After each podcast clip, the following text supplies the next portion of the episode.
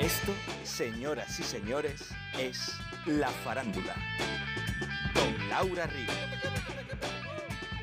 Hola, ¿qué tal, faranduleros y faranduleras? Hola a todos. Hola a todos los malagueños que nos escucháis en directo sintonizando 97.4 y ahora también a quienes nos escucháis en directo, pero entrando en la web de Canal Málaga desde cualquier rincón del mundo. Ah, y ahora también a quienes nos escucháis luego o más tarde o mañana, compartiendo el enlace de la farándula desde la web de Canal Málaga, www.canalmálaga.es. Acuérdate de que ahí tienes todos los episodios con la gente más top de la farándula. Empezamos hace ya dos meses con Jaime Caravaca, un gran cómico y showman en la Resistencia. Luego vino Olaya Hernández, quien sigue en la nueva temporada de La Casa de Papel. En el episodio 3 nos visitó Miguel Ángel Martín, tú no mandas, el hombre de moda, como lo llaman muchos, que está, estaba a comérselo en su nueva serie de televisión en Deudas. Luego vino Fran Perea, al que puedes ver en concierto el 22 de mayo en Mijas y que no para de girar con canciones para salvarme. También estuvimos de charlita con Eduardo Velasco, al que puedes ver cada tarde en Servir y Proteger. Pepa Rus, la inolvidable Macu en Aida, también se vino a la farándula y nos echamos muchas risas juntas. Bueno, muchas risas también con Noemí Ruiz, que anda por Málaga preparando su próximo estreno en teatro y el episodio 8 fue con Mariona Terés, el descubrimiento para muchos de Paquita Salas. Y hoy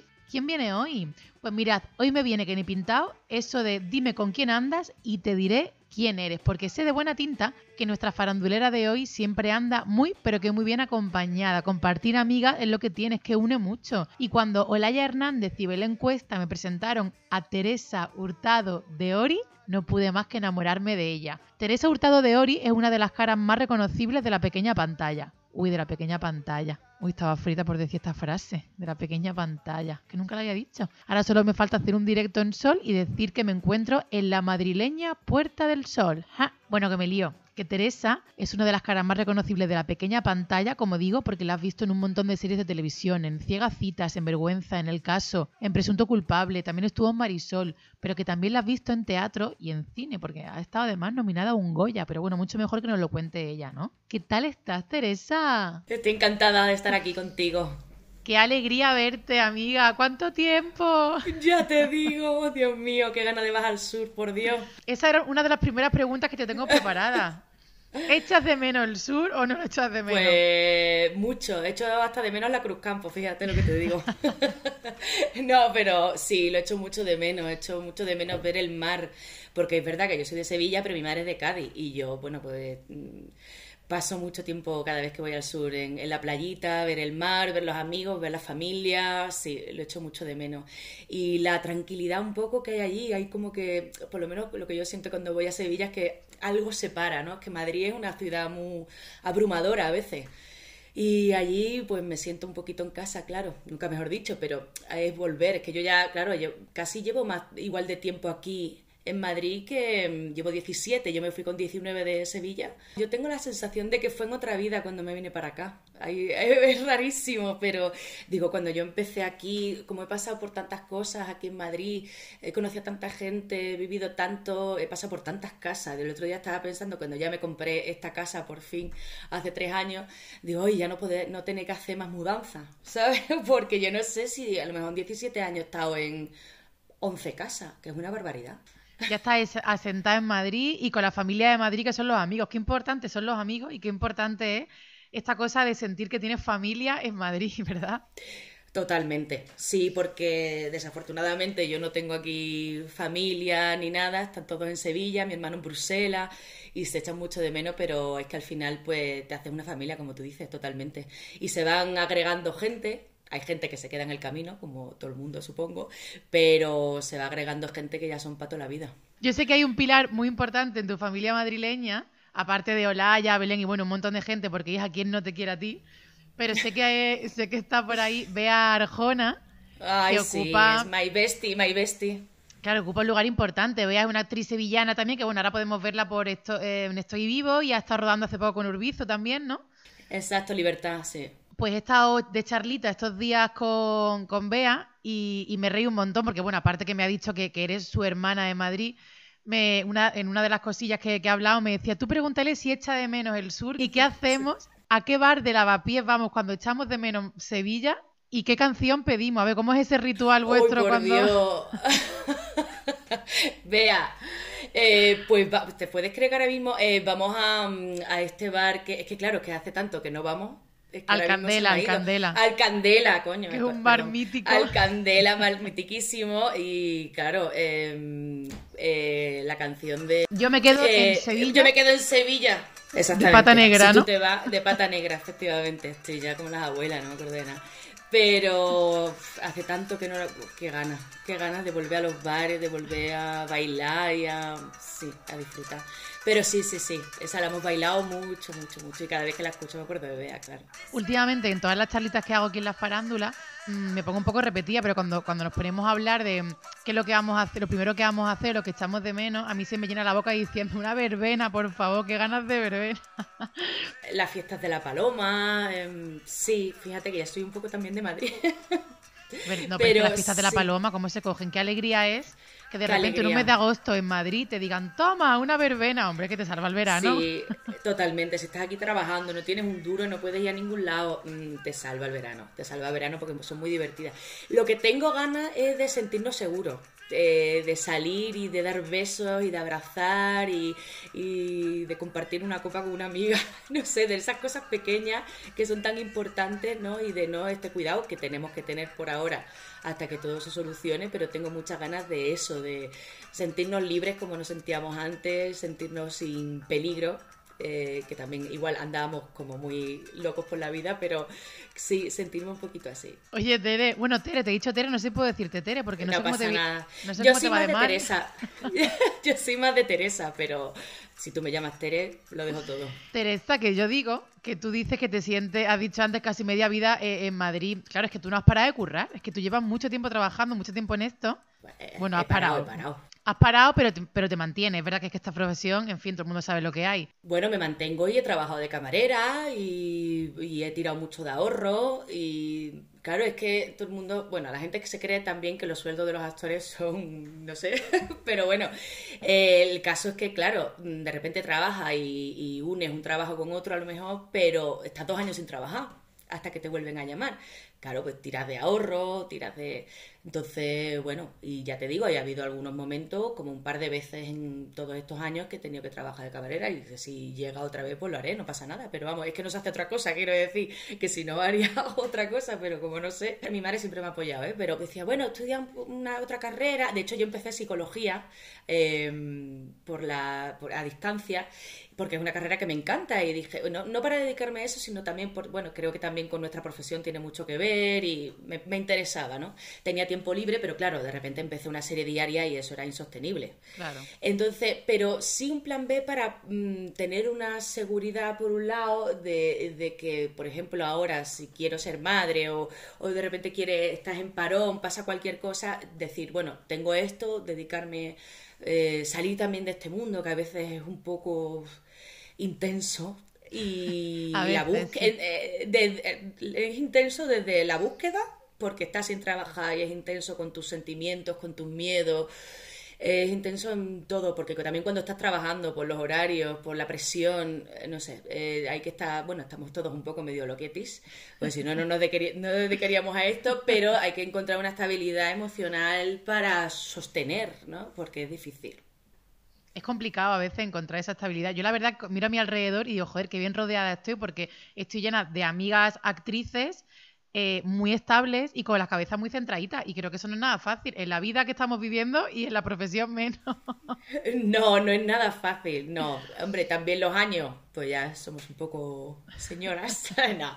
Eh, no, pero yo creo que llevamos también muchos años dedicándonos a esto y también ya sabemos cuando los noes vienen, aunque nunca una se acostumbra a eso pero intentamos por lo menos tomárnoslo de otra manera, no sé, estamos surfeando y ya no, por lo menos nos ponemos de pie. Sí, ya se gestionan mucho mejor. Las lloreras esas de hace 14 años, cuando te llegaban los noes, eso ya yo creo que ha quedado un poco atrás. Por suerte, para nuestras cabezas y nuestras familias. totalmente, totalmente. Oye, Tere, una de las primeras cosas que hiciste en teatro, yo creo que fue en el Teatro Español, ¿no? O sea, tú entraste ahí por la puerta grande. Pues mira, me encanta que me hagas esta pregunta, porque es que el otro día, yo es que ahora voy a estrenar el 18 de mayo, vuelvo a estrenar en el Español, vuelvo. Después Maravilla. de Levante, ¿no? Ahora me cuentas un poco de eso. Sí, entonces eso fue en el 2008. bueno, empecé a contar, en otra vida.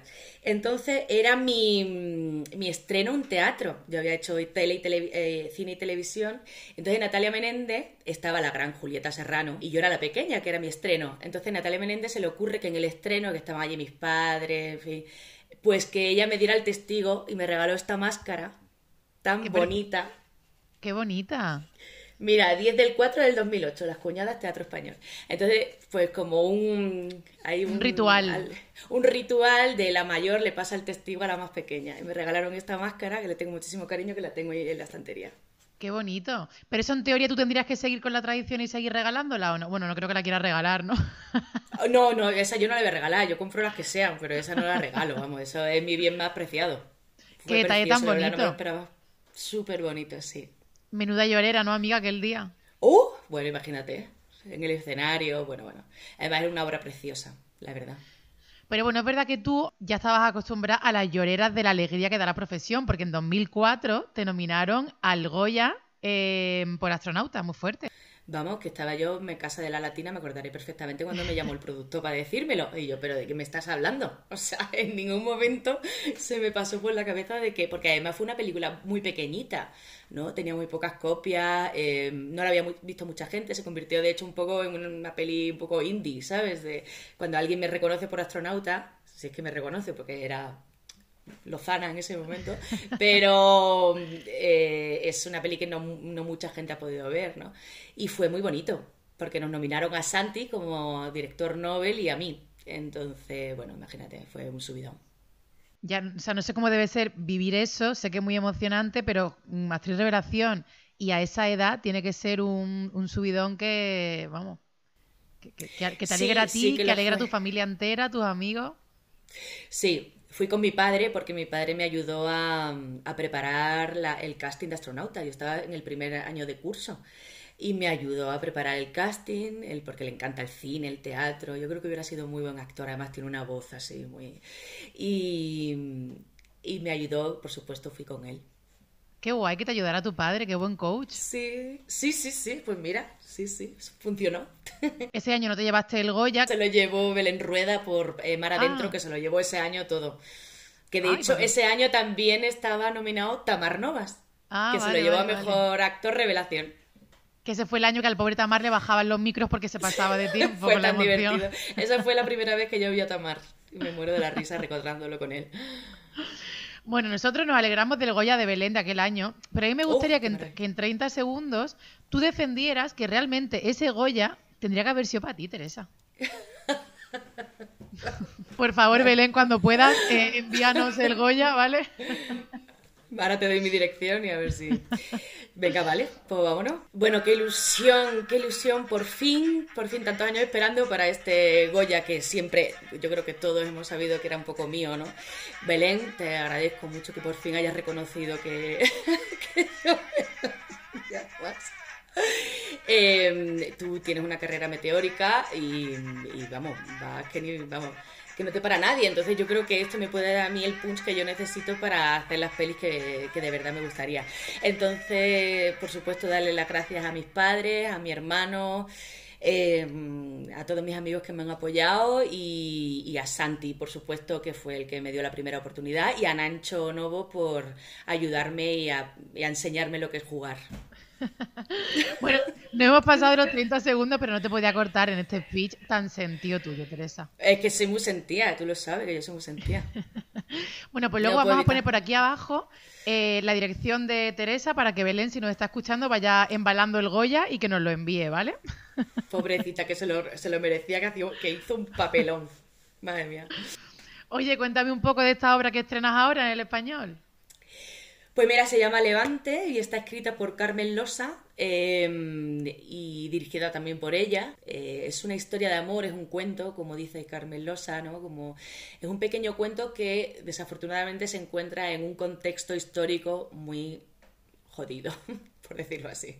Entonces, la verdad que es una historia preciosa em, y yo, mi personaje es una maestra republicana que se ve, bueno, pues perseguida tengo un personaje pequeñito, pero me parece precioso y el texto me parece muy bonito, un poco eh, lorquiano de alguna manera. Es, muy bonito. Qué guay cuando tienes que meterte en la carne de, esas mujeres, ¿no? Que vivieron esa época. No, es la primera vez que tú tienes que viajar al pasado, te da como un punch para, te, te anima, ¿no? También para querer contar y, y como por el honor de, de esas mujeres Claro. que lo pasaron tan mal y también un poco de presión de, uff, bueno, que valga la pena y que, y que llegue la historia. Hombre, seguro que merece la pena. Y a lo de la presión también estás tú acostumbrada, porque yo creo que también tuvo que ser mucha presión interpretar a Marisol, ¿no, Teresa? Fue mucha presión, pero me podían las ganas, Laura. O sea, era. Y sobre todo pensé, es... tengo que centrarme no en qué voy a hacer a Marisol, voy a hacer a una mujer que la han tratado mal, que ha estado presionada, que, que quizá no estaba en el lugar donde quería. Me, lo- bajé hacia algo como un personaje que no fuera Marisol. Jo, pero qué difícil, ¿no? Alejarte del, del personaje que, que, que todos conocemos, que encima en tu caso admira y... Hombre, me, me fijé en gestos y demás, y eso sí, pero es que si no era demasiado, si no podía, no podía abarcarlo, ¿sabes? Eh, necesité como irme al texto a hacer un análisis eh, tal cual nos llega con un personaje inventado y, y eso es lo que a mí me ayudó un poco para poder hacerlo con la tranquilidad que podía. Estabas para comerte. Yo creo que todos los actores tenemos como algún personaje así por el que la gente nos recuerda. Y yo no sé si el tuyo es Marisol o no, pero o sea, en mi caso, por ejemplo, yo me acuerdo cuando te vi en Marisol, fue como que se me quedó aquí clavadita la imagen y, y ya para mí es un poco eso. Es como, Teresa, madre mía, cómo estaba en Marisol. Que luego mira que has hecho cosas bonitas y brillantes, porque la función por hacer, por ejemplo, en Miguel del Arco, a mí me flipa tu curro también. Pero en Marisol fue como tan bonito y tan redondito tan para darte bocadito. Pues mira, es que hubo una época además que después de eso, yo creo que Bea tiene mucho que ver también en que todo el rato íbamos a una discoteca y tenía que sonar Corazón Contento y yo hacer el baile. O sea, no sé cuántas veces he bailado esa canción. Ay, qué épocas, discotecas, dicho, ni me acuerdo, Ay, ni me amiga, acuerdo. ¿qué era eso? Menos mal que ahora somos señoras de terraza y vermú, ¿eh? Hoy, y lo bien que se está, que la tranquilidad. Y a mediodía, por favor. ¿A qué hora quedamos? Pues a la una, ¿no? A la una ya me A parece tarde. Fíjate lo que te digo. Pues sí, yo ya, yo ya soy de salir de eso, de comer, si acaso un... Bueno, es que ya hace tanto que no me tomo una copa, pero bueno, un gin tonic o un vermú un media tarde y a las 12 está en la cama. O dos tintos de verano, como hoy, ¿no, Teresa? ¿Eh? ¿Eh? Dos tintos de verano, efectivamente. Madre mía. Sí, es que ya no, ya estoy a dieta, ya no sé, ya no me acuerdo ni de bebé. Ay, las dietas, las yo dietas. Yo todos los lunes de abril empiezo la dieta y los miércoles ya desistió. Qué mal, por Dios. Oye, Teresa, cuando, se- cuando nuestros queridos oyentes estén escuchando este programa, ayer habrá sido tu cumpleaños. Ya tengo Entonces- 38, oh Dios mío. Claro, ya eres una señora de 38 años.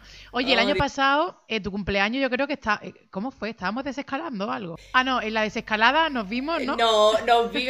Ay, lo estoy liando. Este no la estás Esto lo liando. corto, esto lo corto. No, no, lo hicimos bien. Nos vimos debajo del puente Segovia y os vi, pero de, de distancia. Sí, sí, sí, no fue- no ni fue besos, nada. ni abrazos, ni nada. Lo, lo Nada, hicimos nada. muy bien. Este año quizás la vida te da para más celebración. Pues mira, te tengo que decir que casi todos mis amigos están fuera de Madrid. Me voy a saltar la dieta ese día, por supuesto. Y me voy a ir a un coreano con mis chicos y así lo voy a celebrar ahí tranquilamente. Ya lo celebraré este verano con mi familia o cuando os vaya viendo a vosotros lo vamos celebrando. Cada Oye, si te, si te vas a. Lucar, avisa y lo celebramos allí, ¿eh? Hombre, claro que voy a ir a San Lucas, por supuesto. Te avisaré. Oye, no sé si quieres decir alguna cosita más, porque si nos quedamos ya casi sin tiempo. Nada, que te agradezco mucho este momento, verte esa cara guapa y nada, que deseando veros. Muchas ganas de verte yo también y de celebrar contigo tu cumple y tus estrenos. Felicidades, bonita. Y ahora tendría que venir el cómico de la semana, pero no va a ser así. Hoy viene una persona que no es cómica, pero graciosa, es muy graciosa. Alberto Fernández Prados es guionista y director de escena y se ha colado en la farándula para decirnos algunas cosillas sobre esto de la risa. Bienvenido, mi admirado Alberto. Bien hallado, Laura Río, sin ese. ¿Qué tal? ¿Cómo estás? Muy bien, muy bien, muy fenomenal. Bueno, hoy contigo la sección va a ser un poco particular, ¿no? Porque tú no eres cómico, ¿No? no eres cómica, Pero eres muy gracioso y como guionista y como director de actores, tú vienes a darnos algunos tips a los cómicos, ¿no? Tú vienes a decirnos que tenemos una fuente de inspiración mucho más cerca de lo que pensábamos. Sí, eso es. Bueno, Dios me libre de dar yo tips y consejos a los cómicos, que a si me van a echar todo el mundo comiquero encima. y Dios me libre. No, no, yo vengo a, a contarte a ti que creo que eh, muy cerquita tenemos, por lo menos yo, mi experiencia, una fuente inagotable de anécdotas graciosas que luego poder llevar a los textos, cambiándolas y, y bueno, haciéndolas tuyas.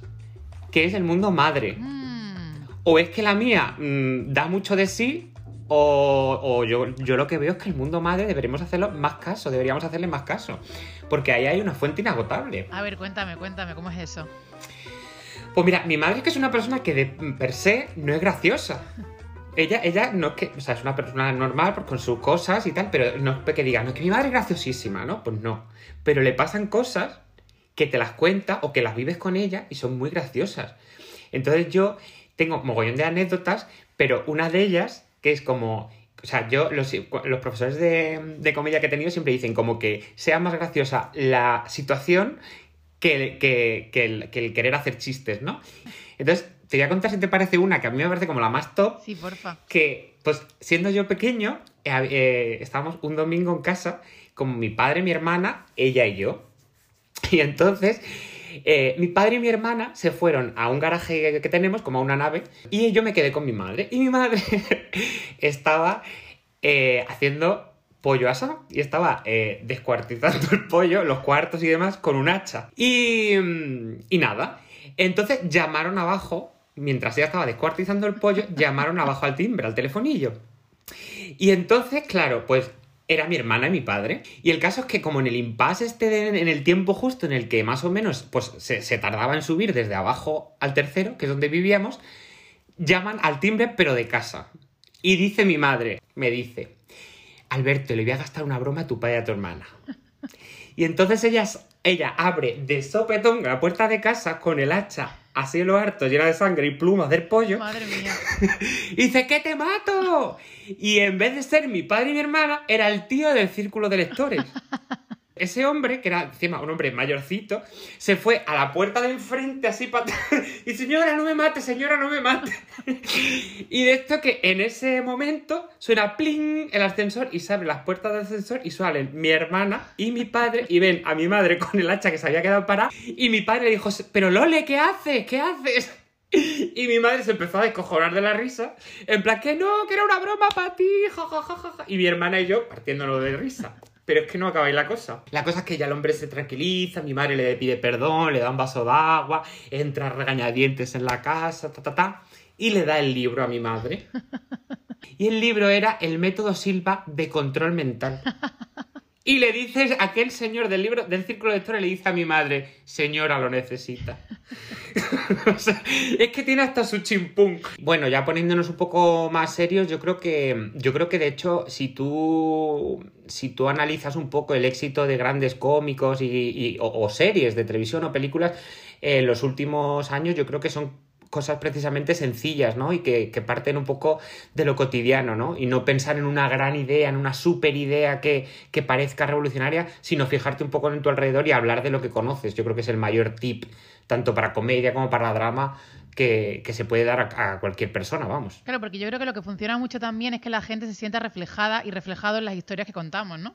Claro, pues aquello que dicen de, de que haya verdad, ¿no? Que es algo como que ahora parece muy tal, pero, es pero al final, valga la redundancia, es verdad. Que haya verdad es, creo que es lo que al final hace que, que nos sintamos partícipes de esa historia y reflejados en ella. Cuando, cuando ves un buen cómico, eh, creo que hay muchísimo trabajo detrás de, de análisis de lo que se ha hecho para no repetir, de estar muy pegados a la actualidad, porque, porque lo requiere el público, ¿no? Y, y porque tú notas cuando uno es buen cómico, cuando no habla de generalidades, sino que eh, plasma en sus textos y luego en su interpretación que está pegado a la actualidad y te saca noticias que son de esta misma tarde, eh, dándoles una vuelta y, y- buscando el formato adecuado para contarla y que entre, ¿no? O sea, eso me parece. eh, me parece de, de tener una cabeza increíble que hay un trabajo detrás y, una, y un talento que, que- que es increíble. Pues larga vida a los cómicos y a las cómicas de nuestro país. Y a los directores como Larga tú. vida, larga vida. Larga vida, larga vida. Y gracias y larga vida también, ¿por qué no? A los directores como tú que apuestan por, la, por llevar al, al teatro comedia. Pues muchísimas gracias. Me gusta mucho el giro que ha dado esta sección en este episodio de hoy. Oye, que muchas gracias. Muchas de nada. Nos vemos pronto. Ay, cuánto me gusta la gente que le pone pasión y buen humor a lo que hace, ¿eh? Sí, me gusta a mí. Como el yogur de stracciatella, como las croquetas de mi abuela, como un vermú al sol, como el verano, como una buena obra de teatro. Es que me gusta mucho la gente que disfruta, que disfruta de la vida, que disfruta de las cosas, ¿no? Oye, Teresa, que muchísimas gracias. Alberto, querido, mil gracias a ti también por compartir este ratito con todos nosotros. Y gracias a vosotros también, faranduleros, por estar aquí un día más. Feliz semana.